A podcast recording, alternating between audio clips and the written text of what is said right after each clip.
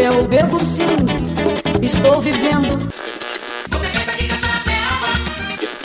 Science is interesting, and if you don't agree, you can fuck off. Saudações a todos, bem-vindos ao Academicast, o podcast da Liga Acadêmica de Ciências. Eu me chamo Vinícius Raimundo e hoje vou estar apresentando mais uma vez para vocês o Pinga de Ciências, mas dessa vez em sua terceira temporada, depois de quase 5, 6 meses, eu não sei ao certo, onde a gente se afastou um pouquinho desse podcast, voltamos com toda a energia para convidar, para conversar com outras pessoas, pessoas que são próximas a gente, pessoas que a gente tem interesse em conhecer, mas é claro, sempre falando numa perspectiva uma bem humorada, um papo leve sobre ciência e sobre cerveja. Como sempre, comigo, Isabel Bebel Lima, que eu vi ontem, vi hoje, vejo todo dia, já não aguento mais. Eu não aguento mais, tá? Vinhai falou que a gente tá voltando com toda a energia. Nem toda a energia a gente tá voltando, beleza? Eu tô voltando bem 10% mesmo, mas estamos voltando. Estamos aqui, é o que importa, né, no final das contas. E eu tô muito feliz de estar participando. O Pinga de Ciência é ótimo. Agora a Vinhai falou pra caralho nessa introdução e eu não tenho mais nada para falar. Então vamos apresentar o nosso convidado de hoje, que é Rafael Garcia Dias, beleza? Nosso querido Rafa, eu tô olhando pra carinha dele agora aqui, ele não tá olhando pra mim, porque eu não liguei minha câmera hoje. Mas o nosso querido Rafa, ele tem uma carinha de, de um heterotop, sabe? Aquela barbinha, o, o óculosinho prata, sabe? Aquele óculos redondo prata, o cabelo curtinho, branco, blusinha de botão. Mas ele vai muito além disso, beleza? Rafa, ele é graduado em física pela UFRGS. Ele também tem um mestrado é, em programa de pós-graduação também em física nessa mesma universidade. Ele tem doutorado em astrofísica pelo Instituto de Astrofísica de Canárias. Tem pós-doc em neurociência, trabalhando em machine learning aplicada à neuroimagem na King's College de Londres. E o mais importante, ele é membro colaborador da LAC. Então, tipo assim, é o maior cargo que ele tem. é o cargo dentro da Liga Acadêmica de Ciências. Mas, de todas as pesquisas que eu fiz sobre você, Rafa, a que mais me chocou foi a do Jus Brasil. Você tem uns 12 ou 17 processos no Jus Brasil em Duque de Caxias. E a primeira pergunta desse podcast vai ser o que aconteceu? Por que você tem tantos processos no Brasil? É você mesmo? Velho, eu fiquei tão preocupada que eu mandei pra ele a conta no Jus Brasil pra ele conseguir, tipo, ler o, o que aconteceu nos processos pra ver se você não era, sei lá, um assassino em série. Eu não sei. Foragido. Foragido, sei Nossa. lá, uma parada assim, né? Ted Bundy. Nossa, primeiro eu tava preocupado em manter essa energia e essa vibração que vocês estão aqui hoje, mas agora eu tô muito preocupado porque eu preciso ver o que, que é isso, porque muito provavelmente é um homônimo meu, mas eu vou ter que dar uma olhada, porque que eu saiba, eu nunca, nunca sequer estive em Duque de Caxias. Ah, que Mas vamos ver, eu sou do sul, talvez é isso. Tem alguma vara lá atrás de mim. É um homônimo seu, Porque assim, eu lá, Rafael Garcia Dias. Não é possível que tenha um Rafael Garcia, dois Rafael Garcia Dias. E meteu um Duque de Caxias. O cara é sulista, tipo. Qual, qual, quais são as probabilidades disso, sabe? Eu já tinha ouvido você falar, eu já sabia que você era do Sul. Eu pensei, meu Deus, será que é ele? Mas aparentemente não, fico feliz com isso. É, não. Tem um. Eu, de repente, porque faltou o Augusto, eu tenho um Augusto no nome também, sou Rafael Augusto, para parecer mais hétero top ainda, mas eu prometo que não é essa vibe. Nossa, o Augusto passa uma vibe. Passa, passa. Não tem jeito. Não então, tem Rafa, tu pode voltar pro Brasil sem perigo, né? Da Polícia Federal. Sem perigo, eu acho. Puta, mas né? às vezes eles acham, te confundem ali, mesmo nome e tal, até provar que focinho de porco não é tomada, que nem a gente Agora, já que você atrapalhou a minha pesquisa, porque eu sei a sua pesquisa do, do, dos confins da internet sobre a pessoa. Como você escondeu o seu Augusto, eu vou pesquisar agora aqui, enquanto o VNR segue com a entrevista e depois eu vou aparecer com seus podres. Se prepara. Sim, certo. Pesquisa aí, né? Porque a gente tem que se assegurar. Vai que ele de fato tá nos enrolando. Mas, Rafa. Ixi. O podcast, o nome mesmo diz, né? Pinga de Ciência da Liga Acadêmica de Ciências. Você é membro colaborador da Liga Acadêmica de Ciências. Queria saber de você, de onde é que veio esse interesse por ciência? Você, desde guri, tinha esse, essa vocação, era curioso? Como é que funciona isso para ti? Ah, eu acho que eu sempre fui, assim, bem curioso. Eu era, tipo, uma criança estranha, assim. eu, tipo, curtia ficar dentro de casa vendo, tipo, a TVE, assim, porque era onde tinha os documentários dos bichos, assim. Daí eu ficava, tipo, lá vendo, ah, o lobo, que não sei o que e tal. E daí, tipo, as outras crianças vendo desenho animado ou correndo na rua. E eu ficava vendo essas paradas, assim. Uh, então era uma criança estranha já nesse tipo de, de comportamento, assim, de estar sempre tentando aprender coisas sobre a vida em geral, assim, tendo perto dos adultos, assim, querendo entender as coisas. E quando eu comecei no, no colégio, assim, eu sempre me dei bem com essas coisas de matemática, uh, física e tal, ciências em geral, assim, era uh, as, as matérias que, que me dava melhor. E aí, basicamente, eu tive muita sorte, assim, de uh, sorte literalmente, porque Uh, o, último, o último ano do ensino médio, eu fui uh, sorteado para participar do colégio de aplicação, que é tipo um colégio modelo, assim, que tem no Brasil, que são colégios federais e que tu entra por sorteio. E, e aí eu tentei entrar e fui sorteado, assim, na primeira tentativa, e era justo o meu último ano. E, tipo, lá foi que eu aprendi que, tipo, tudo que eu achava que eu era bom nas coisas, assim, eu era muito ruim, porque, tipo, lá o nível era, tipo, muito mais alto, assim. Então eu suei muito pra, pra correr atrás é, mas foi muito legal, assim, porque, tipo, justamente as matérias que eu mais me interessava, assim, é, eram da parte de ciência e os, os, professores me ajudaram bastante, me deram muito apoio, assim, e, e foi, tipo, uma explosão, assim, de, de conhecimento, sabe? Tipo, começar a aprender de verdade, assim, porque, tipo, parecia que o colégio antes era, tipo, ah, um negócio, assim, que eu ia ali, não estudava muito e passava, e ali foi quando, tipo, eu tive o primeiro contato, assim, com estudar de verdade, assim, sabe? E aí e eu me interessei muito, assim, pela, pela parte de, de física, até fiz o primeiro vestibular para química e não passei. E aí depois eu segui, uh, né, estudando para conseguir passar na segunda vez e aí na segunda vez eu já pensei que eu não queria química e fui fazer física, o que é uma grande coisa, porque depois eu tive trabalhei um pouco com neuro, uh, com nanotecnologia que era tipo ir pro laboratório e fazer as coisas assim, e eu era um completo desastre assim, eu tenho duas mãos esquerdas e eu basicamente destruía tudo que eu tocava assim. Então, tipo, realmente foi ótimo não ter passado para para fazer química, porque não eu realmente não tenho talento para isso. Mas assim, uma coisa que me surgiu essa dúvida. O que te fez existir de química? Porque assim, Vou te explicar o que sou eu. Eu odeio qualquer coisa que tenha números. Eu odeio números em geral. Aparece um 1 na minha frente, eu tô passando mal já. E aí, eu gostava bastante de química, porque tinha essa parte da ciência e de uma explicação da natureza, mas a gente não precisava fazer tanta conta. Se precisava fazer conta, era tipo multiplicação, sabe? Então era mais tranquilo para mim. É, então, se eu fosse fazer alguma parte das ciências naturais, eu definitivamente escolheria química.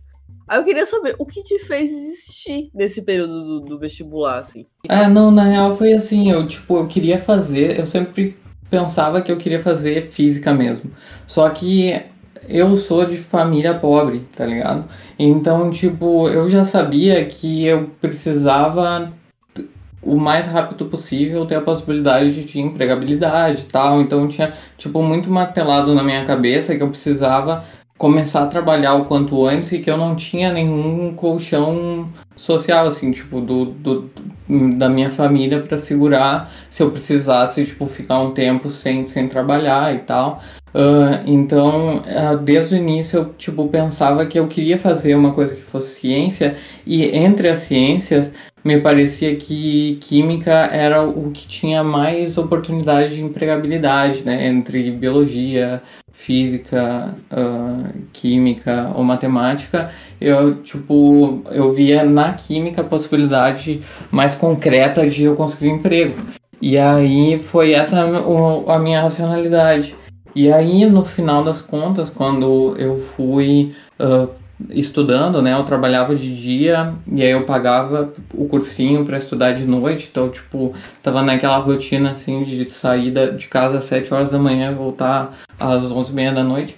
E, e aí, no meio disso tudo, eu pensei, tipo, pá, eu tô, tipo, me esforçando pra caramba aqui e tal, e, e tá rolando, então, tipo, vou fazer o que eu quero mesmo, que é física, e, e vamos lá. E aí eu fui e fiz, fiz o que eu queria fazer, realmente, e aí foi até uma coisa porque eu era muito... ah, perdido, assim, tá ligado? No, no, no barato. Eu, tipo, eu não tinha muita noção, porque no, o vestibular para física ele é mais fácil do que de química e de outras paradas. E eu queria fazer física porque eu queria fazer física no final. E, e, e, e no final era bem mais fácil do que eu pensava passar no vestibular. E, tipo, se eu tivesse feito a primeira vez para física, eu já teria passado. Então, enfim, é, mas foi mais ou menos isso. Tipo, eu tava preocupado com não ficar pobre para sempre. E aí depois eu disse, ah, vou, vou fazer o que eu quero fazer. Isso de física é difícil, como dizem, velho. Comenta que é uma das graduações mais, assim, ferradas, né? Que a galera, tipo assim, entram 40 pessoas, formam 5, o curso é previsto para 4 anos, você leva 6, 7 anos. É real isso? É, é, a minha turma entraram 100, né? E das pessoas que se formaram, ah, tipo, em, em vários anos, assim, seria isso, uns 10, uns 10%. Meu Deus. Ah, na minha formatura tinha 6 pessoas. Meu Deus. Meu Deus. É essa reação. Meu é. Deus. De 100 É, reduzir pra E, é, e é assim, realmente, eu levei seis anos para me formar, eu tinha também né, esse problema de ter sempre que estar trabalhando ou vivendo com muito pouca grana, assim. E então para mim era mais difícil ainda, porque tipo, eu entrei lá e aí era isso, eu tinha estudado em colégio público, nos colégios do, do bairro, assim, e aí o único ano que eu tive bom era a tua aplicação. E aí, e ainda assim eu cheguei com um déficit muito grande. Então, tipo, tinha uma galera lá que tinha estudado nos melhores colégios de Porto Alegre, assim. E aí essa galera, tipo, era que ia bem nos negócios. E aí os professores do curso de física, eles têm muito uma mentalidade de ah, selecionar gênios, tá ligado? Então, tipo, eles estão muito lá para tipo assim, ah, se tu, se tu não consegue, tu não devia estar aqui, assim. Eu tive um professor que literalmente chegou ah, na aula depois da primeira prova e falou, tipo, ah, assim, né, se, se vocês tiraram 10 nessa prova, né, que era a nota máxima, vocês não fizeram mais do que a obrigação de vocês. Se vocês ti- tiraram menos de 8, vocês já têm que estudar mais. Agora, se alguém tirou menos de 6, vai conversar com o parente, o guru, a namorada, porque vocês não devem estar aqui, vão descobrir o que, que vocês querem fazer. E largando essa, assim, tipo, na, na chamada, assim, ele pegava e o primeiro dia de aula foi tipo, ah, ele foi um por um e dizendo, tu entrou na faculdade, era física 2, ou seja, era para ser no segundo semestre. E aí então ele pegava e tipo, se tu não tava exatamente no lugar certo, assim, tipo, se tu já tinha rodado em alguma coisa, ele perguntava, tipo, por que, que tu tá aqui? Tá ligado? Tipo, porque tu rodou em cálculo, porque tu rodou em física 1, porque o mais normal, tipo, na, na minha turma de ahn, do, dos 100 que entraram, 54 rodaram no, em cálculo 1. E eu fui um deles. e, e aí assim foi, tá ligado? Tipo, correndo atrás. E eu, e eu digo assim, de tudo, mestrado, doutorado, pós-doutorado, várias coisas. O pior momento da minha vida, assim, o mais difícil foi a graduação. Não teve nada mais difícil que isso por causa dessa mentalidade dos professores, assim, realmente é o, o bagulho é torturante, assim, é pra tirar tua alma e selecionar, assim, a galera que consegue se adaptar àquele sistema, assim, né? Porque também, tipo, durante a, a graduação, por exemplo, eu trabalhei nesse laboratório de nanotecnologia, tinha um parceiro que, tipo, o cara era muito gênio do, da eletrônica, assim, ele fazia, tipo, com, com qualquer coisa que ele encontrasse, assim, de sucata, uh, ele conseguia montar os aparelhos que funcionava e, tipo, modernizou um monte o laboratório e tal. O cara tinha muita noção, porque ele já tinha um curso de, de uh, um curso técnico de eletrônica e tal, e ele tinha muita. O cara era muito inteligente. Ele acabou largando o curso, assim, sabe? Então, esse é um exemplo entre muita gente que eu via que era muito mais inteligente do que eu e foi queimada, assim, do, no curso, porque é isso, é tipo uma tortura, um bagulho, tipo, que nem o Bop, assim. Pede para sair um semestre atrás do outro. Cara, eu tô chocada, porque ele acabou de descrever um trauma rindo. Ele tá sorrindo agora. E, tipo, é, é, essa, esse sistema, eu, eu jurando que medicina tava horrível, né?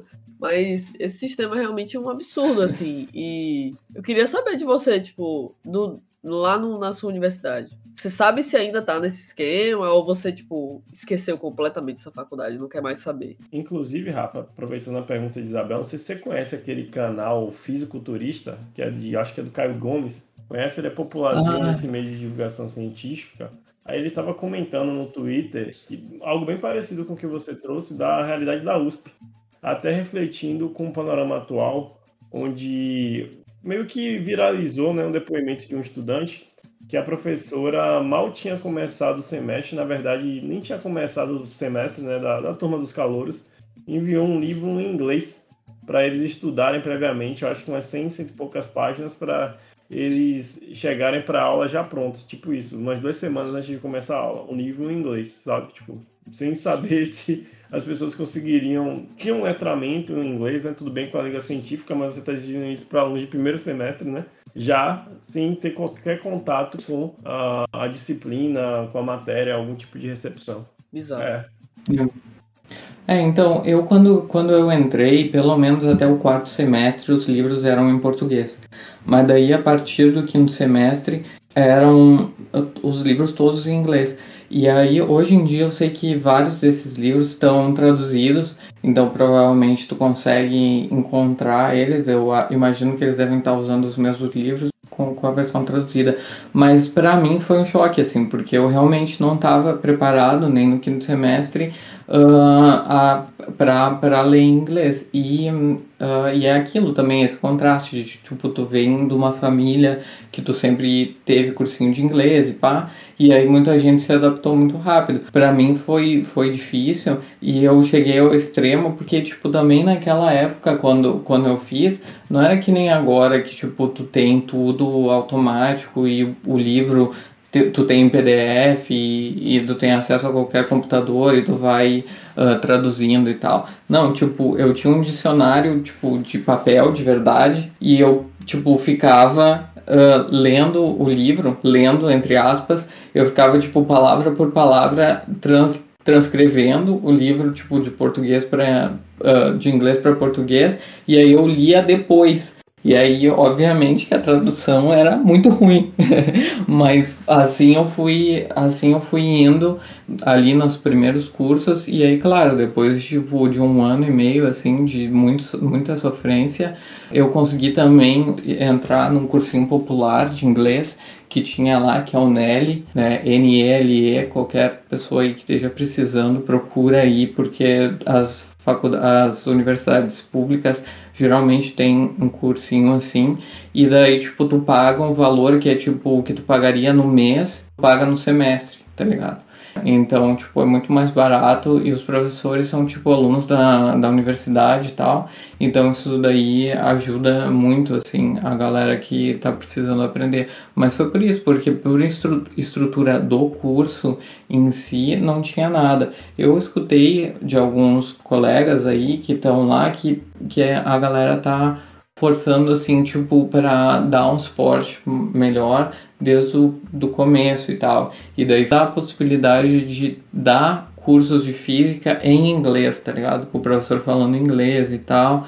E aí, tipo, tem um pouco de dos dois lados da coisa, né? Uma coisa, tipo, tu precisa ter um certo nível para te conseguir acompanhar e é- aquilo ser proveitoso para ti. Se tu tá num nível tão baixo que tu não consegue nem acompanhar um professor ali falando devagar e tal, tentando tipo, se comunicar assim de um jeito fácil com os alunos, daí é- vai ser difícil, né? Porque vai ser mais uma barreira para aquela pessoa e aí é, é complicado, porque também tu, tu gera dois grupos desde o começo, assim, se é no primeiro semestre, tu já diferencia os alunos que falam inglês dos que não falam, porque daí, tipo, mesmo que tenha duas turmas, enfim, não quero devagar muito nisso, mas é, é uma problemática do tipo, como inserir o inglês desde o começo, porque na verdade, no final das contas, a gente precisa do inglês, porque todas as revistas internacionais respeitadas, isso é outro problema da ciência que a gente pode discutir, são em inglês. E aí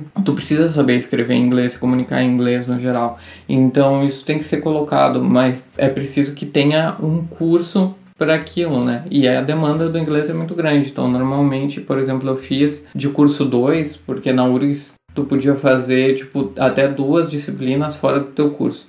Eu fiz ahn, espanhol por vários anos e eu fiz alemão também por dois anos e meio. E ahn, então, só que o inglês não tinha. O inglês não era disponível porque todo mundo ia querer fazer o inglês. Então, tipo, eles não abriam vaga para te fazer isso. Então, tinha que ter um pouco mais de cultura dentro da, da universidade de ensinar inglês para os alunos que estão entrando. É, só um comunicado né, para os estudantes da UFBA, a gente tem o Nupel. O Nupel ele é bastante interessante, ele tem várias línguas que você pode aprender. Tem o inglês, obviamente, mas também tem inclusive Yorubá, o que eu achei bem impressionante. Pô, que E massa. normalmente o semestre do. É, é muito, muito legal mesmo.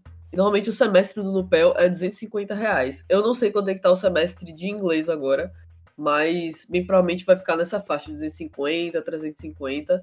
É, e eu lembro que quando eu olhei para espanhol, eu não cheguei a realizar porque os horários não batiam, mas é, quando eu cheguei a olhar, eu tava realmente nessa faixa de valor.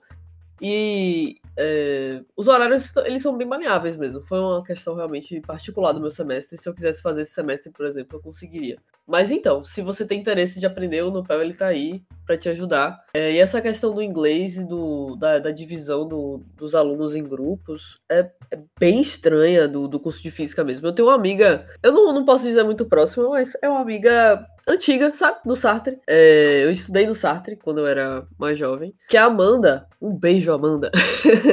que a Amanda fez física na UFBA, assim. E assim, acompanhar a Amanda fazendo física na UFBA é um processo doloroso, sabe? Eu vejo o quanto ela sofre com professores mesmo, com. É é uma matéria, é um curso difícil, tem matérias difíceis. E tem pessoas dif- dificultando Hum. o tempo inteiro. Eu acho que é essa a tradução de todos os tweets de Amanda que eu já li na minha vida reclamando sobre o curso, sabe? É, esse é o É, problema. assim, Já é difícil o Exato. suficiente, mas a cultura é hipertóxica, assim. E você acha que isso é algo exclusivo, você que passou pela Espanha e agora você tá na Inglaterra? Essa cultura no curso de física, de seleção de gênios, que é um absurdo, mas essa cultura, ela é exclusiva do Brasil, dos professores brasileiros, porque parece que é um senso comum, né? Na UFRGS, na sua, na UFBA também a Amanda fala algo semelhante, na USP também, então parece que todos os professores de física são assim. Generalizei aqui total, mas parece não, que são. assim, a maioria, para fazer justiça, assim, tem algum, teve alguns professores da URGS que eram muito bons e, e tinham um comportamento muito melhor, assim, né? Ah, não eram todos realmente, mas tinha, assim, casos de professores abusivos com várias, várias coisas sinistras, assim, realmente. Ah, e que, enfim, tem toda uma estrutura de hierarquia em que eles se protegem e tal. Ah, mas fora do Brasil, isso acontece também. Agora, ah, a questão é um pouco diferente, porque ah, tu tem, tipo, no Brasil, tem essa coisa de que as melhores universidades são as universidades públicas, que tu tá, tipo, lá de graça, entre aspas. E aí tem muito uma visão de que, tipo, tu é abençoado pelos deuses por estar ali, sabe? E que tu tem que dar graças a Deus todos os dias da tua vida porque tu tem aquela vaga. Então, ah, mesmo quando tu é um aluno de doutorado, que, tipo, tu tá desempenhando um papel, tipo, de trabalho dentro de um laboratório, alguma coisa assim, tem essa tem muito essa visão assim de que tipo a universidade os professores elas estão te fazendo um favor muito grande e que tu tem que ser muito grato por aquilo. Então, tipo, é, a ideia de que tu tem direitos como aluno ela é muito negligenciada, assim, né? Uh, então é, é quase como se fosse uh, impossível das pessoas entenderem que, tipo, tu tem direitos, porque tu... Qual, qual é o teu direito? O direito é estar tá aqui, se, se tu tá aqui, tu tem mais que agradecer. E para fora, tipo, não, não é tão assim, sabe? Porque, tipo, tem dinâmicas diferentes, mesmo, enfim, não, não tanto pela questão de, de tu pagar a universidade, né? Porque, por exemplo, um aluno de doutorado no estrangeiro, tipo na Espanha ou aqui, o aluno ele uh, recebe um salário, que nem no, no Brasil tu recebe uma bolsa, só que tu não recebe uma bolsa, tu recebe um salário e tu tem um contrato de trabalho. Então tu é um empregado com como se tu fosse tipo carteira assinada, CLT, entendeu? Então tipo tu é visto como uma pessoa que é empregado da universidade. Então tu tem todos os direitos que um empregado da universidade tem. Então tem um pouco mais assim dessa, uh, dessa dinâmica de ver os alunos de outra maneira. Claro que na gradua durante a graduação a coisa já é diferente, porque daí, tipo, de novo, tem todas aquelas dinâmicas de poder e tal, então essas coisas acontecem também fora do Brasil, né? E principalmente nesses cursos, assim, em que se criou esse mito do gênio, porque não é todos os não são todas as áreas que tem, que tem isso, né? Eu imagino que dentro da medicina também tenha um pouco dessa visão das mentes iluminadas, assim, né? Tipo, enfim. Tipo, é muito, muito interessante ouvir essa, essa troca, sabe, com outros cursos, assim. A gente tem uma, uma sessão com... Dentro da, do academia... Do, meu Deus do céu, não tô conseguindo mais falar. Já fiquei bêbado o suficiente. Comparar com a boêmia. Mas a gente tem uma sessão no Academicast que é saúde baseada em evidências e que a gente tem essa troca assim com outros cursos que é bastante interessante, porque tem alguns, alguns outros profissionais de psicologia, de enfermagem que endeusam muito a medicina e acham que é tudo perfeito, maravilhoso e não é bem assim. E é muito legal, assim, uhum. trocar, trocar essa, essa coisa de experiência, porque parece que viver na academia é, é um pouco difícil, sabe? Em todos os lugares. Mas existem lugares que são mais difíceis e mais abusivos do que outros. E parece que física é um lugar que realmente parece que tá sendo um inferno, sabe? Pois é, e é bastante a questão de gênero também é bem marcada, mas uh, ultimamente tem melhorado, assim, né? E nesse sentido a gente tem escutado boas, um, av bons avanços, assim, né? De ter mais professoras na, nas universidades também, que talvez isso traga um pouco de, né, de um frescor, assim. Uh, o que é triste é que eu já vi também casos de professores novos, assim, que fogem desse estereotipo, né, do senhor branco conservador, assim, uh, praticando o mesmo tipo de abuso e de, de comportamento dos, das camadas anteriores, assim, né. É uma coisa que, que, tipo, não vai se resolver só a base de colocar pessoas novas, né? A gente precisa de estruturas que, que, que realmente promovam essas mudanças. Mas então, mano, mudando um pouquinho de, de assunto, agora vamos falar de coisa boa. Vamos falar de como sair do Brasil. Beleza? Ah, então, é, só puxando assim um, um pouquinho a sardinha para lá, que FMB, eu não sei se esse podcast vai sair antes ou depois. Eu acredito que seja depois. Mas a gente vai vai ter porque estamos no passado agora, né? No dia 26, a gente vai ter um evento com o professor Jean-Marie, professora Luciana e o, um, um estudante formado pela UFMA, o PA, é, eu sempre esqueço como é que é o nome dele, Pedro Assis, sobre como fazer pesquisa fora do Brasil e assim. É o tipo de, de evento que a gente está vendo a manifestação assim para encher um pouquinho, sabe? Não lotar, porque ainda não aconteceu, mas eu espero eu que no futuro eu olho para esse episódio e pense, pô, lotou. Eu espero que lote. Mas é, é, uma coisa que todo mundo quer, sabe? Querendo ou não, todo mundo pensa nessa possibilidade, sair do Brasil. Queria saber de você, como você fez isso? Como você fez essa dádiva? Como você se salvou desse país? Pensou já em sair do Brasil para fazer pesquisa? Como é que foi isso? Já foi endereçado? Tem vários aspectos aí, mas vamos lá. Eu até estava vendo esses dias, eu formei com seis pessoas, né? e das seis pessoas que se formaram, todas elas estão fora do Brasil. Então é um pouco sintomático da falta de estrutura que tem da ciência no Brasil, né? para as pessoas ficarem, então tá, tá bem difícil de ficar. E sair do Brasil tem várias complicações que a gente não, que a gente não espera, assim, né? Não é tudo maravilhas também.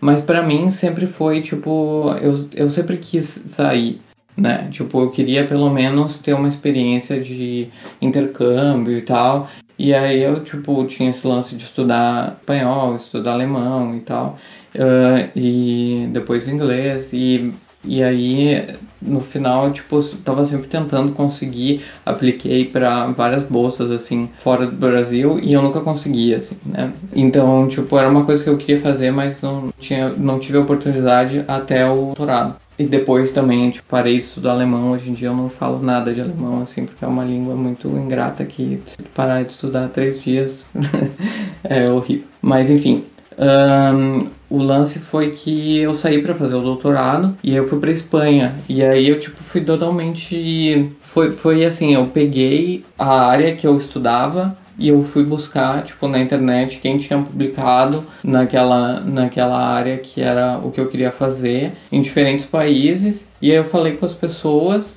basicamente. Aí eu tive uma oferta um, para ir para Itália. Falei com um pessoal na Suécia, não passei nos, nos, na seleção deles lá para fazer o doutorado e tentei na Espanha, Tenerife, que é uma ilha que tem que na verdade tipo, quase na África, assim, é no norte do Marrocos, mas que pertence à Espanha.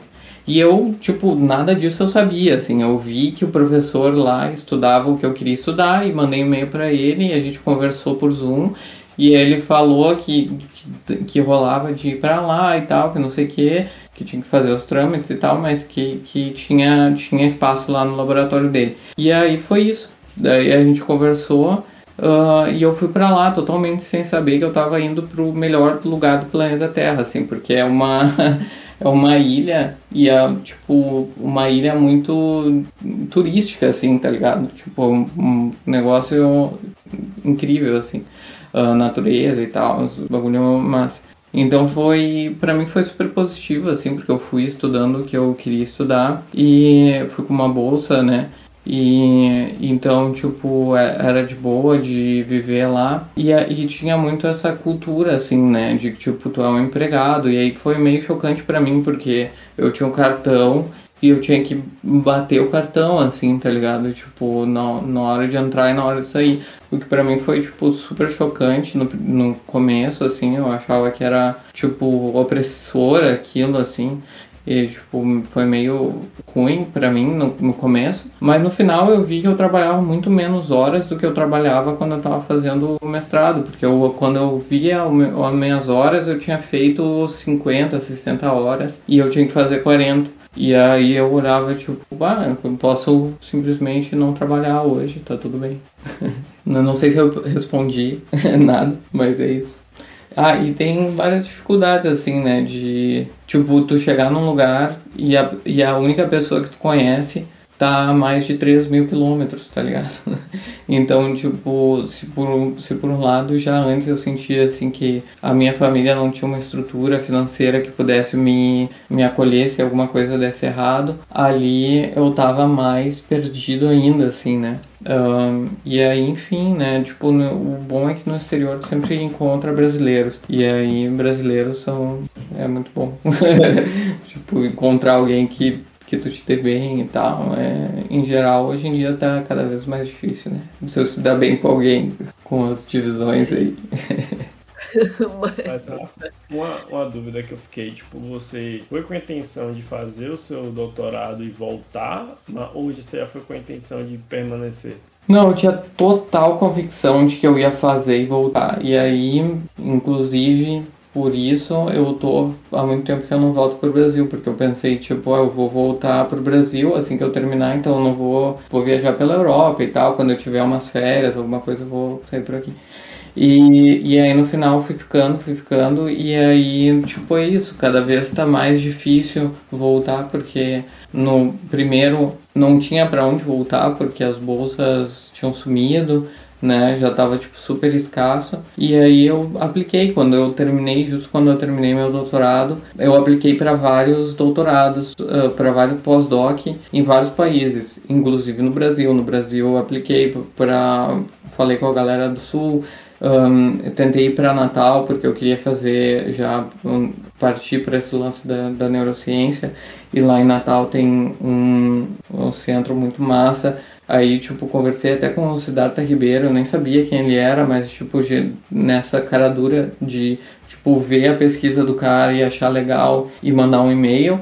Eu mandei, tipo, ele me respondeu na mesma hora, a gente combinou de se falar por Zoom, eu conversei com ele e ele, tipo, queria que eu fosse para lá, tinha tudo a ver a nossa pesquisa e tal. A gente tinha como, como fazer isso, mas não tinha bolsa. E aí eu fiquei, tipo, nessa de esperar, assim, sair a bolsa e tal. E aí eu fiquei esperando de vários lugares que eu tinha aplicado. E aí saiu aqui em Londres, e aí eu vim pro, pro King's College mas foi, foi assim, um pouco aplicando para vários lugares e tentei voltar para o Brasil, mas não deu. E aí depois, tipo, tu vai ficando, porque daí uh, eu tava terminando o doutorado, daí eu conheci minha esposa, daí a gente veio para Londres, daí ela tem a vida dela aqui já também, tipo, ela é uma desenvolvedora de software também, então aqui para ela é super bom aqui o mercado de trabalho, então, tipo, é ruim pra gente sair daqui agora, sabe? Então foi mais ou menos isso, assim, a ideia antes era 100% voltar, e aí as coisas foram se complicando, cada vez menos vagas para voltar pro Brasil, e aí tu vai ficando, e aí, tipo, vo voltar é tão, tão construir uma vida como foi a primeira vez, sabe? Porque, tipo, tu já não tem nenhuma conexão né, com, com a pesquisa no Brasil, tu não conhece mais quem é que está nas universidades, tu não tem mais contato, os próprios teus amigos já não moram mais na cidade que vocês moravam, então é tipo, cada vez, cada dia mais difícil. Uma grande fuga de cérebros, né? Até porque esse país tá impossível de ficar dentro. em especial pesquisas que recebem menos investimento no geral, sabe? Então, assim, faz parte faz parte de participar da academia dentro do, do país. Hum. Mas quando você fala assim de fui para fora do Brasil e tal, você refere muito fora do Brasil como uma, uma gama só. Só que eu queria saber a diferença específica entre Espanha e Inglaterra. Tem alguma coisa diferente? Como é fazer ciência na Espanha? Como é que é fazer ciência na Inglaterra, separadamente, sabe? E também, Rafa, na perspectiva, sei lá, tipo, como um cientista, ele não é só cientista, eu imagino que tem uma perspectiva também cultural a ser avaliada, né? Talvez seja mais fácil ir para a Espanha para um brasileiro fazer pesquisa lá, dado tipo o clima ou são fatores que acabam é, sendo pouco assim relevantes na hora de você decidir, se você tiver como decidir, né, entre duas opções, por exemplo. É, não, com certeza a Espanha é imensamente mais próxima ao Brasil culturalmente do que a Inglaterra. Isso é verdade. Ainda que tenha pessoas que tenha, tipo, tem estilos diferentes, né? Tem pessoa que tá muito aculturada a, a cultura norte-americana e inglesa, né? Então, tipo, também se daria muito bem, entre aspas, na, na Inglaterra. Mas para mim, tipo, era muito mais fácil viver na Espanha, assim. Eu falava já espanhol fluente, porque eu fiz vários anos de curso, assim, uh, no Brasil. E mesmo quando eu cheguei, é difícil o idioma, assim, tipo, eu, sabe, uh, tu te adaptar, não tanto, assim, tipo, fazer as coisas do dia a dia, mas para tipo, tu fazer amigos, para te, te, te inter, um, entrar na sociedade mesmo, tu tem que estar, tá, tipo, ser capaz de estar tá numa roda de cinco pessoas e tá todo mundo falando e tu consegue entender e tu consegue interagir naquele segundo que abre. Né? Então, o nível de, do idioma que tu tem que ter para conseguir fazer isso é, não é fácil, né? Então, tipo, a primeira coisa que eu diria é, tipo, se for para Espanha, não vá pensando que com o portunhol você vai se virar. Não, tenta estudar o máximo possível antes de ir, porque não é automático. Uh, mas em cultura em geral, eu acho que é muito parecido, que é absolutamente diferente também, mas a distância para a cultura inglesa é, é muito menor. Um, a ciência lá, para mim, tinha vários aspectos positivos, mas eu fico pensando se eu sou capaz de responder essa pergunta de comparação entre os dois lugares, porque eu estudei num lugar muito específico, né, numa universidade muito específica, e lá e outra aqui, né? Então talvez isso tenha mais a ver com a cultura da universidade do que com a cultura do país em si. Então, tipo, por exemplo, o, o IAC, que é o Instituto Astrofísico de Canárias, onde eu estudei, é o lugar, tipo, em Tenerife, onde tem o maior telescópio da Europa, né? Então, tipo, todos os, os países da Europa, tipo, vão para lá para estudar astrofísica. Então é um dos centros mais renomados assim, e eu tive lá a oportunidade de estar tá, tipo hum, fazendo doutorado entre num, num prédio em que tinha mais de 50 pessoas que estavam fazendo doutorado também. Então tinha tipo mais de 50 doutorandos que estavam ali e a gente almoçava junto, mais a ver com a cultura espanhola, dessa coisa de tipo assim, ah, vamos colaborar esse grupo com aquele, ah, vamos, convida ele para tomar um café ali. Aí a gente ia lá, pegava um professor de uma sala, pegava um aluno de doutorado da outra, sentava ali para tomar um café e a gente ali conversava se a gente ia fazer um projeto junto ou não, entende? Mas era uma coisa assim que tipo tinha uma certa informalidade. Aí na Inglaterra já é outra percepção assim, sabe? Tipo as pessoas no King's College, pelo menos a experiência que eu tive, é que tipo as pessoas chegam, elas trabalham, elas vão embora e às vezes elas almoçam sozinha ou até tipo no, nos lugares, porque tipo no final tu tem o, o RU da universidade, né? Tipo, tu tem o restaurante lá, a cantina e as pessoas vão lá e sentam lá para comer, mesmo que tu traga tua comida, tu senta ali numa daquelas mesas. Às vezes a pessoa que trabalhava no teu corredor senta na mesa na tua frente e não conversa contigo, tá ligado? E, tipo, nem te olha assim pra te dar aquela abertura de tu falar com ela, sabe? Então, tipo, tem esse ambiente muito mais frio. E aí foi o que eu senti, assim, que cientificamente para mim foi duro isso, porque trabalhar só no teu projeto é um negócio que mentalmente me cansa, assim, sabe? Tipo, eu preciso ter um pouco de diversidade, de, tipo, de estar tá focado no meu trabalho, mas um dia por semana dedicar tempo a um projeto paralelo que eu tô fazendo com esse outro grupo, e aí as ideias começam a transitar mais, e aí tu tá pensando em outras coisas, tu já resolve aquele teu problema que tu tava a semana inteira pensando e não tinha conseguido resolver, então, esse, essa mudança de foco para mim é uma coisa importante. E foi uma coisa que eu achei muito difícil de conseguir dentro do King's College, assim, porque realmente, tipo, tu tem cada grupo fechado no que tá fazendo e não tem essa colaboração, né? E, e, mesmo quando tu consegue conversar com alguém, tu sempre tem que passar por muita gente para concordar que vão fazer uma colaboração e daí tem que oficializar e não sei o que, sabe? Então, tipo, enquanto nos outros lugares é tipo, ah, conversa aí, a gente escreve um artigo junto e vamos embora. Eu acho que, inclusive, essa postura fria que a Inglaterra acaba tendo acaba reduzindo a produção científica que ele. Assim, não que a Inglaterra produza menos, mas eu acho que esse, esse clima de, de amigos entre cientistas tem muito a, a ganhar, sabe? que você estava descrevendo assim. Pô, você participou de um projeto completamente novo. Isso foi proveitoso não só para você, mas também para outro grupo. Me parece que isso criou algumas, algumas barreiras para o próprio desenvolvimento da ciência, sabe? Você, vê nesse sentido também ou você só vê nesse sentido mais pessoal mesmo? Eu acho que, tipo, eles têm muita vantagem porque eles têm, tipo, muita grana, disponibilidade de aparelho e tal. Tem várias estruturas que não tem nessas outras universidades, tanto no Brasil quanto na Espanha. E, mas que eles realmente eles poderiam tirar muito mais proveito disso se houvesse uma cultura de maior permeabilidade, assim, né? Entre os grupos, menor competição. Eu senti, tipo, muito isso, assim, muito de, tipo, ah, competir e tal, e fazer um. Talvez tenha sido muito característica de, do, do meu grupo, assim, né? Também, né? Porque, tipo a gente teve o caso de um, de um colega que ele conseguiu fazer conexão com outro grupo e começar a colaborar com ele, mas ele fez de, forma que era ele colaborando com aquele grupo, não era tipo os grupos colaborando. Uh, então eu passei por essa experiência assim que para mim foi, foi bem negativa, assim, de realmente teria muito mais fluidez, muito mais coisas acontecendo cientificamente se as pessoas fossem capazes de colaborar ou simplesmente de conversar, porque, tipo, justamente lá eu fazia uh, astrofísica estelar, que pode parecer muito a, mais, a mesma coisa que cosmologia, mas é totalmente diferente.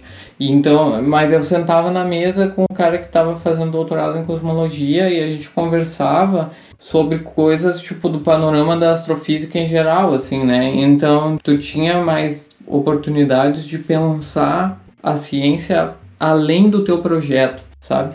Muitas oportunidades. E aqui eu achei que essas oportunidades eram muito mais escassas, assim, né? De ter esse momento de criativo, de conversar e de trocar.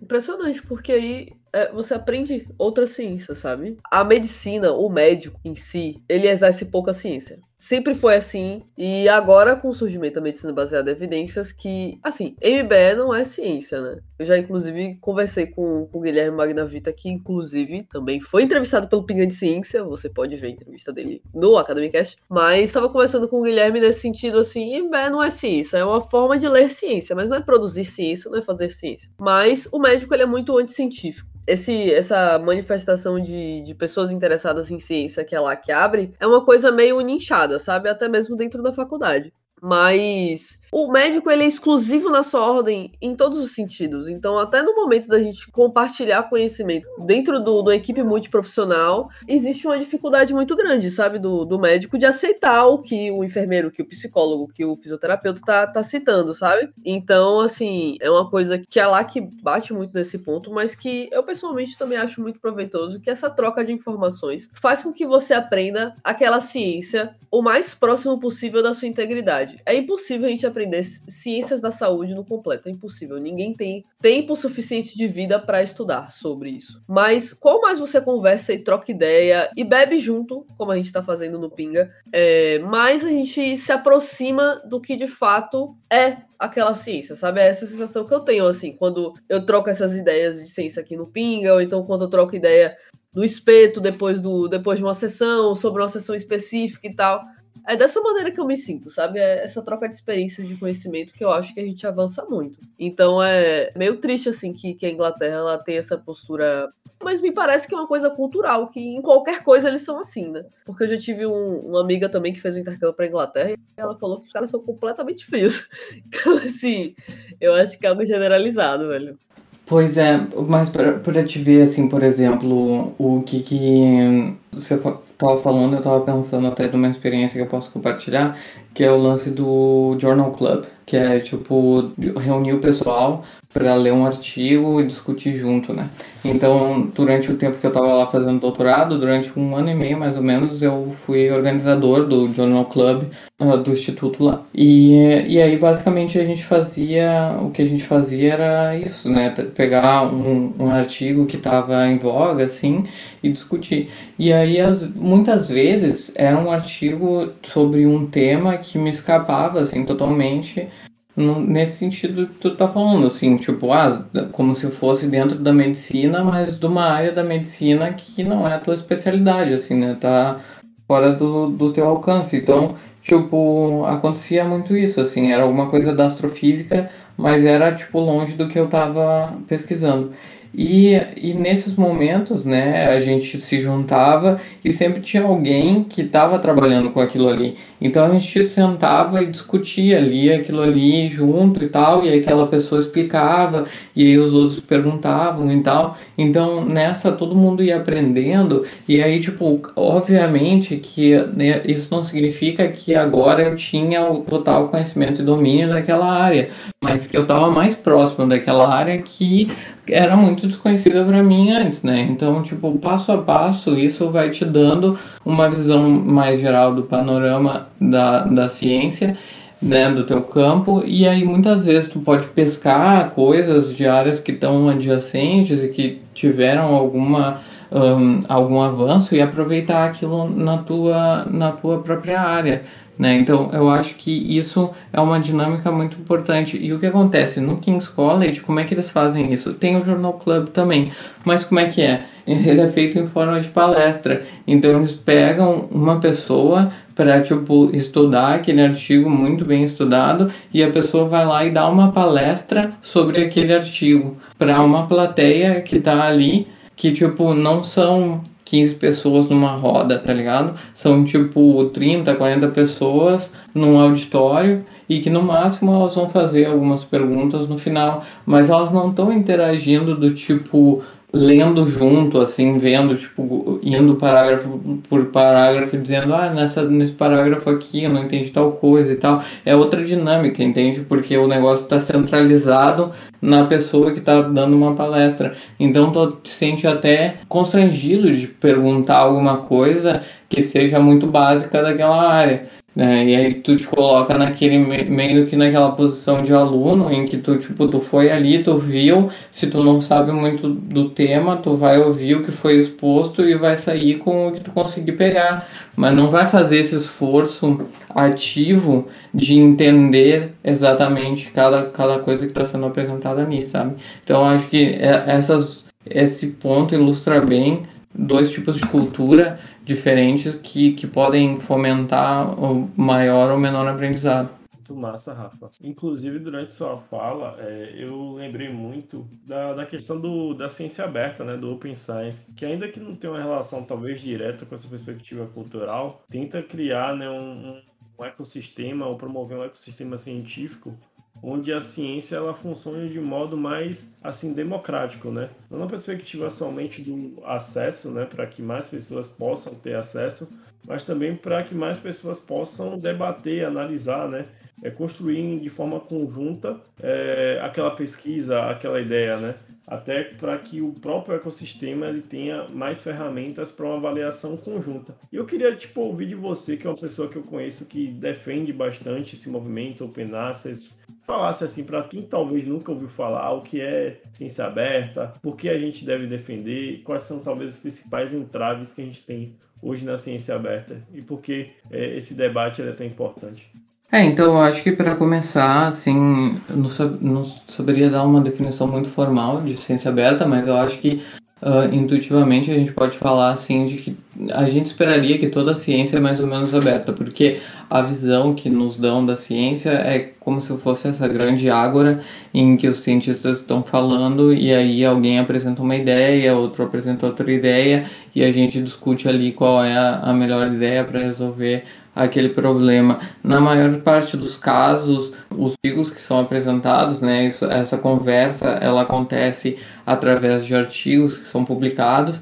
Esses artigos eles são publicados em revistas internacionais que geralmente são dominadas aí por duas, duas ou três empresas e esses tu precisa pagar para publicar o artigo. Isso não necessariamente significa que só quem, que quem paga mais publica, uh, não é esse o problema exatamente, mas o problema é que gera um, um certo filtro de que países que têm menos recursos têm menor acesso a esse tipo de coisa e até tipo pessoas que são profissionais, por exemplo, médicos que exercem a medicina acabam não tendo acesso a esses artigos porque eles teriam que pagar valores astronômicos para poder ler esses artigos. Então, como ler já seria um trabalho, pagar para ler acaba sendo ainda menos praticável.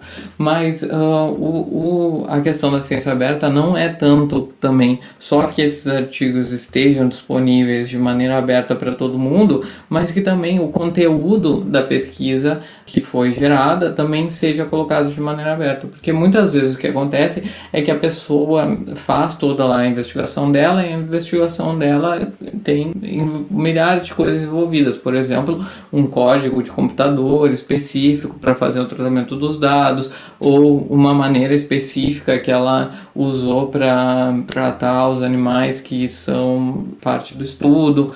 Então tem vários detalhes dessa publicação, né, dessa, desse experimento que foi feito, que muitas vezes não estão contidos no artigo por várias questões. Um dos exemplos mais comuns e mais fáceis de entender é essa questão dos códigos, né? Então, muitas vezes a pessoa apresenta resultados gráficos ou maneira numérica, mas não apresenta o código que ela utilizou para chegar naqueles resultados, né? Então, ela faz uma análise estatística para ver se uma droga funcionou ou não quando foi aplicada a um grupo de pacientes e controles. Aí ela mostra os resultados, mas ela não mostra uh, exatamente qual foi o código que ela usou para chegar naqueles resultados. Então, quando uh, a pessoa está lendo aquele artigo, ela tem que acreditar que aquilo lá foi feito corretamente, mas ela não pode ir verificar que aquela análise estatística foi feita de maneira correta. Então, quando a gente advoga para a ciência aberta, tem tanto a parte de que tudo esteja aberto para que todo mundo possa ler, mas também de incrementar o número de informação né, que está nesses artigos para que a ciência seja o mais reprodutível possível, né? Porque a gente só diz que algo é científico realmente quando várias pessoas de maneira independente podem reproduzir aquele resultado. Então, um artigo só que descobriu que uma certa medicação funciona, aquele artigo sozinho ele não, não significa nada. É só quando tu tem uma combinação de vários artigos feitos de maneira independente por diferentes pessoas, com diferentes métodos, que chegaram a mais ou menos a mesma conclusão de que aquela medicação funciona, é que aquilo deveria ser aceito como, digamos, uma verdade, entre aspas, científica uh, de que aquela medicação funciona. Impressionante. Falando um pouquinho sobre a Open Science dentro da LAC, não que a gente tenha um grande impacto na comunidade científica, mas a gente tem um texto sobre o Science Hub, que é, na minha opinião, um dos grandes representantes do, do Ciência Aberta, no nosso site, de Caio. Então, se você tiver interesse em conhecer um pouquinho mais sobre quem está por trás do Science Hub, que é o Science Hub se você nunca usou, porque eu já vi gente que nunca usou o Science Hub, que para mim é um absurdo, mas se você quiser conhecer um pouquinho mais dê uma olhadinha no nosso texto, porque a ALAC, ela é uma liga que fala sobre ciência, beleza? A gente tem uma linha de pesquisa com a população trans, para as pessoas que, enfim, se interessam em conhecer um pouco mais a liga, mas a gente também tem uma linha muito voltada para metaciência, né? Falando com o Rafa, não sei se Vini aí já, já comentou com, com você, mas a gente já fez um. A gente está produzindo, na realidade, um estudo sobre o conhecimento de MBE no, na faculdade de medicina, sabe? E a gente aplicou um questionário pessoal. Eu fui a pessoa que conseguiu mais pessoas para essa pesquisa. Eu sou muito orgulhosa disso. Porque eu insisti por meses na minha turma para aquele povo responder aquele formulário. Todo mundo reclamou comigo, falando: ah, me senti super burro depois de responder. Não tô nem aí, responda. Eu consegui o maior N. Se tiver algum viés, o viés vai ser da minha turma, entendeu? É, mas assim, a que ele também. Ela também tem esse, esse, essa perspectiva da metaciência, eu acho que conversa bastante também com, com a ciência aberta. E é bem interessante isso que você falou, que a ideia que a gente tem de ciência é como se fosse essa grande ágora, né? E realmente, quando a gente pensa em ciência agora aqui, eu vou pensar em ciência agora aqui, eu realmente penso nessa grande ágora que as pessoas conversam. E não é bem assim que funciona. Mas uma pergunta que eu tenho para te fazer, eu vou fazer o advogado do diabo aqui. Se eu não, pelas revistas, se eu não cobrar um valor exorbitante pelo seu artigo, como é que eu, The Lancet, vou me abastecer, entendeu? Eu preciso de dinheiro para me abastecer. Então, como é que. Como é que eu vou reduzir esse valor, pô? Como é que eu não vou cobrar por leitor? Não, então, olha só, para começar, cada artigo para ser publicado, tu paga tipo 2 mil dólares para publicar o artigo. Então, tipo, digamos que tu, como pesquisador, tu já tá pagando todo o, o preço que, tipo, já deveria ser mais do que suficiente. Mas tirando isso, né, tirando isso, vamos partir do, do, do pressuposto de que o custo de fazer a pesquisa foi muito maior do que o custo de manter um artigo na internet, né? Que muitas vezes, tipo, houve um tempo em que tu tinha que fazer, tinha, que imprimir os artigos, mandar para as pessoas por correio e tal. Hoje em dia já são poucas as revistas que têm uma versão impressa, então elas só existem na internet, o que significa que o único custo que existe é de manter servidores, né? Então, esses 2 mil dólares que tu paga para colocar um artigo lá deveria ser suficiente para manter no ar esse artigo por centenas de anos, milhares de artigos, não só esse, né? Uh, porque o tamanho de um artigo também para te manter e servir ele, tipo, a gente pode entrar tecnicamente em que isso significa em termos de computacionais, mas o valor de manter um artigo é ínfimo, claro que de manter a infraestrutura inteira funcionando é um valor substancial, mas essas empresas, elas tem o maior lucro de todo o mercado internacional. Então, tipo, de todas as empresas que existem no mundo, a maior margem de lucro é de empresas de publicação científica. E, enfim, teve uma época que eu dei uma palestra sobre isso, eu tinha mais na ponta da língua os números corretamente, uh, mas esse número eu tenho certeza. Tem tipo uh, vários países. Só a minha só a minha universidade lá na Espanha ela pagava mais de 2 milhões uh, de euros por ano para receber os, os artigos dessas revistas científicas. E esse valor em si seria suficiente para uma dessas universidades manter todo o sistema de publicação. Só com o que uma universidade no país gasta, ela poderia tipo comprar os servidores e manter toda a infraestrutura para todos uh, aqueles artigos. Outra coisa, os, os cientistas que revisam os artigos fazem de maneira voluntária, então não existe nenhum custo uh, em fazer a revisão dos artigos. Os únicos custos são os custos de manter os artigos online e de uh, editores, que basicamente o que fazem é contactar os uh, pesquisadores e pedir que eles se voluntariem a revisar aqueles artigos. Então, tipo, os custos de, de manutenção desse serviço são mínimos comparados com a quantidade de dinheiro que todas as universidades no, no mundo colocam nisso, né? E aí agora, tipo, algumas delas estão começando a fazer a bondade de deixar tu como pesquisador pagar, tipo, quase o dobro do que tu pagaria para que o artigo fique aberto. Então isso, isso tem sido visto como uma solução que eu não acho que seja ideal, mas que é algum progresso para que pelo menos as pessoas podem, possam acessar uh, essas pesquisas científicas.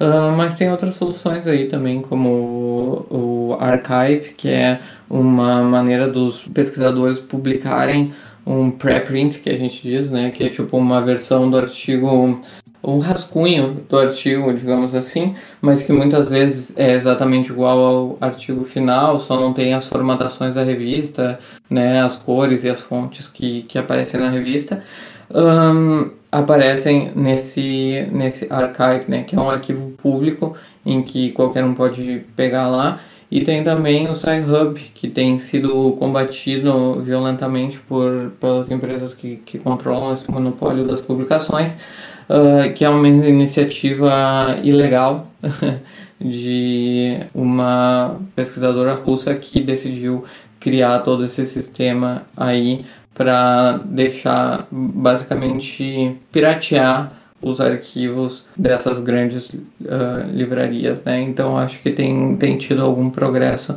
nesse sentido. Vamos ver o que, que vai acontecer nas próximas décadas aí. Mas é uma questão muito importante.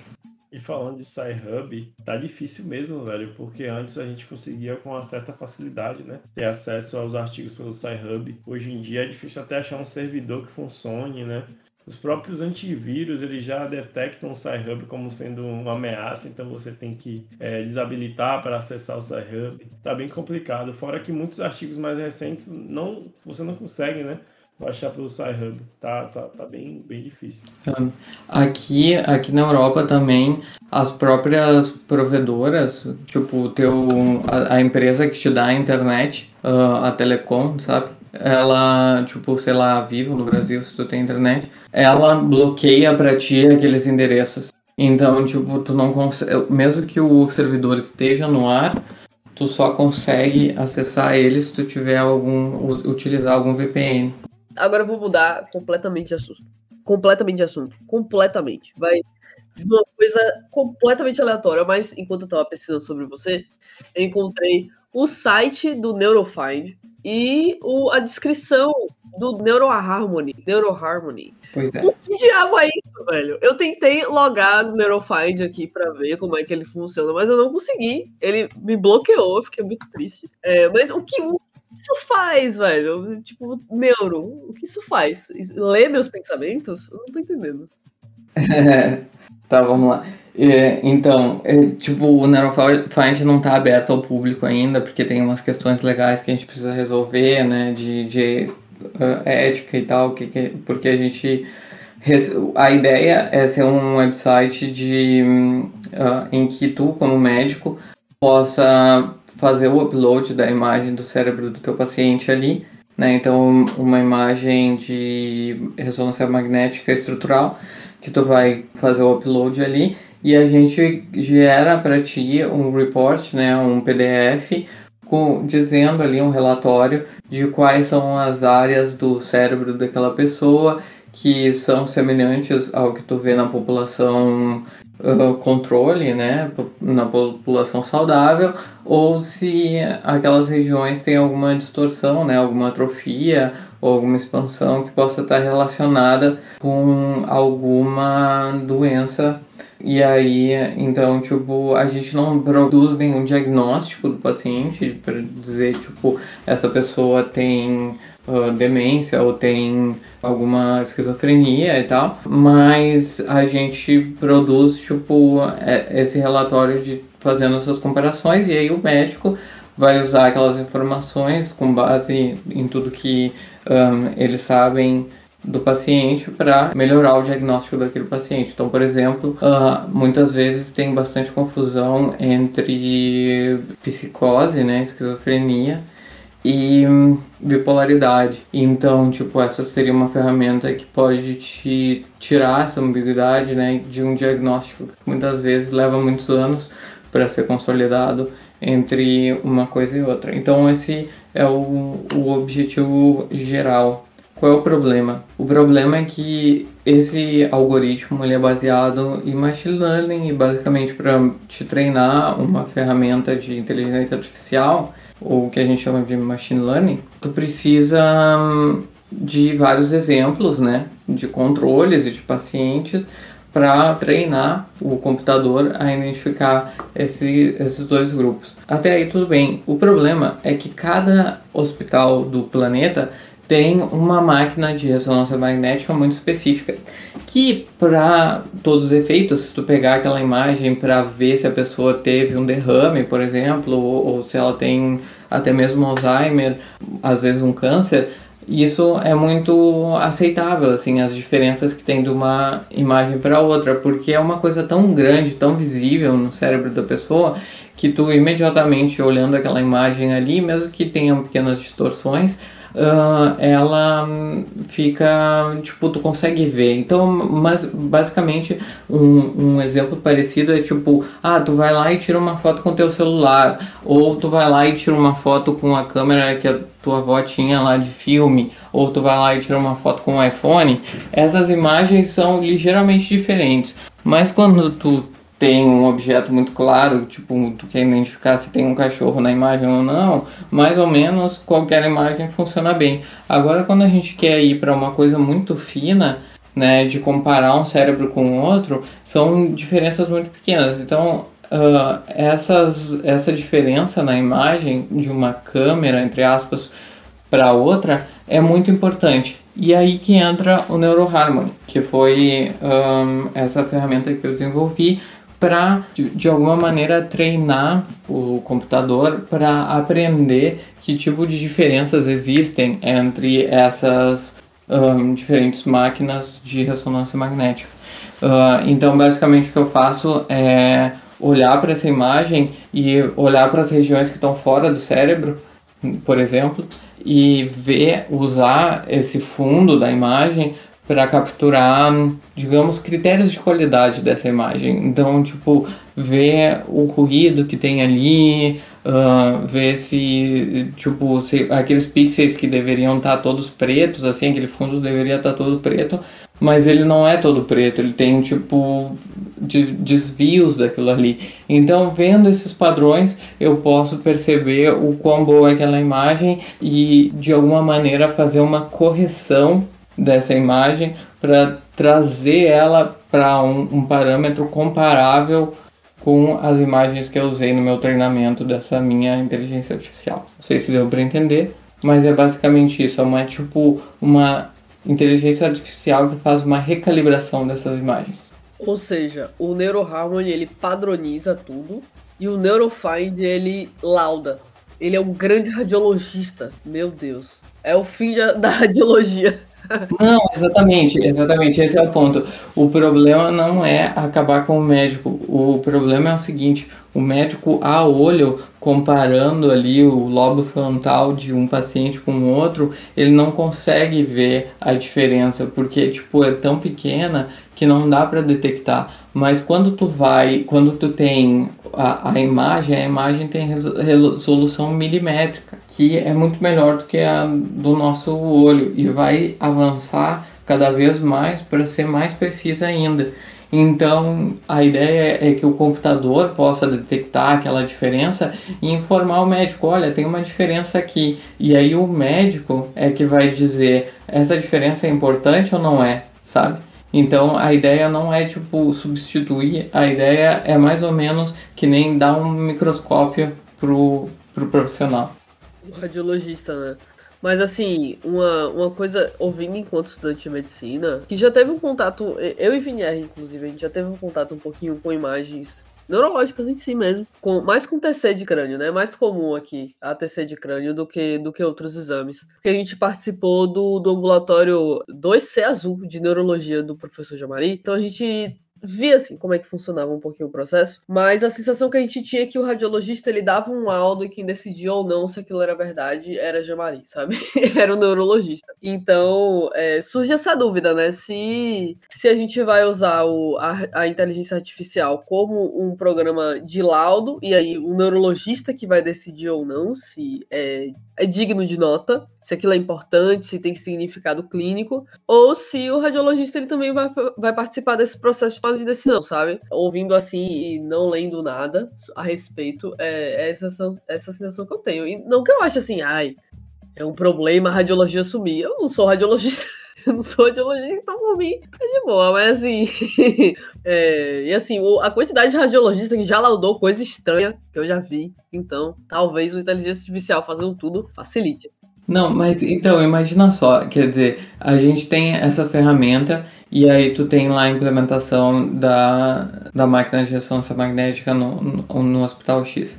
Aí o, o radiologista, ele tá lá, ele sempre faz imagens de diferentes pessoas e ele tem acesso a esse relatório. E esse relatório vai tanto para ele quanto para o neurologista. Pode ser que, tipo, dê o caso de que ele veja na, naquele relatório que sempre tem uma parte específica do cérebro que vem com uma diferença. Ele pode, tipo, dada a experiência dele, entender que muitas vezes ele está fazendo exames em pessoas que são totalmente normais ou que têm coisas totalmente desrelacionadas com a doença que está sendo apresentada ali, para ele perceber que existe algum problema naquela máquina específica que está dando uma diferença que não foi corrigida pela aplicação, por exemplo. Daí, o, quando ele conversar com o neurologista, ele vai, dizer, ele vai ser capaz de dizer Olha, tem esse relatório aqui, mas é, essas áreas aqui tu deveria ignorar porque não tá bem, não tá bem esse algoritmo aqui, não tá corrigindo bem para essas regiões, então não deveria acreditar nisso. Então eu acho que tem espaço para usar essa informação a mais para conseguir uh, desvendar o que está acontecendo. Laudar melhor. Pô, agora eu entendi. Agora ficou bem mais claro. É meio que como se fosse um, um, uma nova ferramenta, um novo artefato. Realmente, eu entendi. Agora ficou perfeito. Pessoal, a gente já tá quase uma hora e meia de podcast. O papo tá muito bom, mas a gente precisa, pelo menos, encerrar esse primeiro bate-papo público com o Rafa para a comunidade que acompanha o nosso Academicast. Rafa já faz já parte desse time de colaborador há pouco mais de cinco meses, mas enquanto pessoa próxima da liga, da LAC, ele já tem pouco mais de um ano com a gente. Como até já foi dito aqui, né? Eu conheci Rafa é, através do Dojo e um projeto de extensão que ela que desenvolvia voltado para capacitação e análise quantitativas. Rafa começou a colar, com Rafa aprendi bastante. E o mais interessante disso tudo é que foi uma perspectiva muito multidisciplinar, não foi, Rafa? Você é da física, mas estuda neurociência.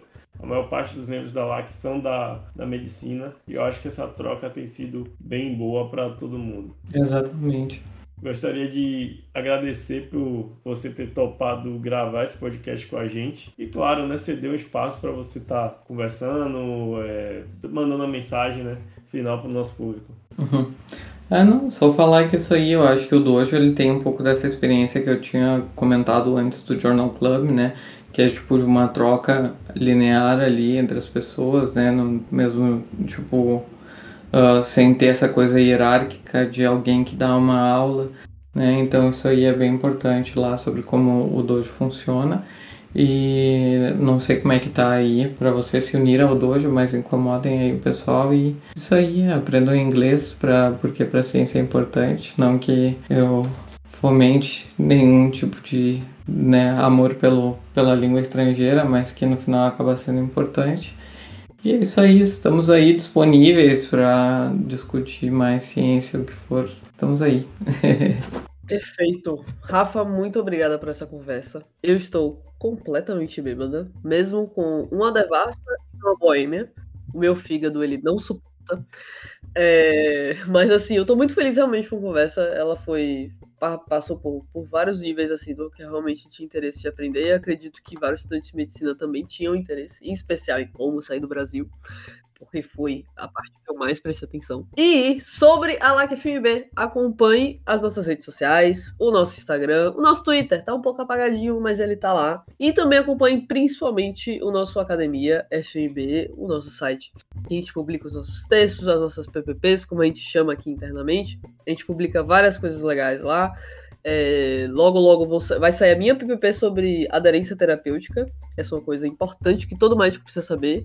Então, fique ligado. E é isso, pessoal. Muito obrigada para quem acompanhou até aqui. Um prazer te ter acompanhando essa conversa. E é isso. Acho que já podemos finalizar. Vini Tchau, tchau, pessoal. É nóis. Tchau, pessoal.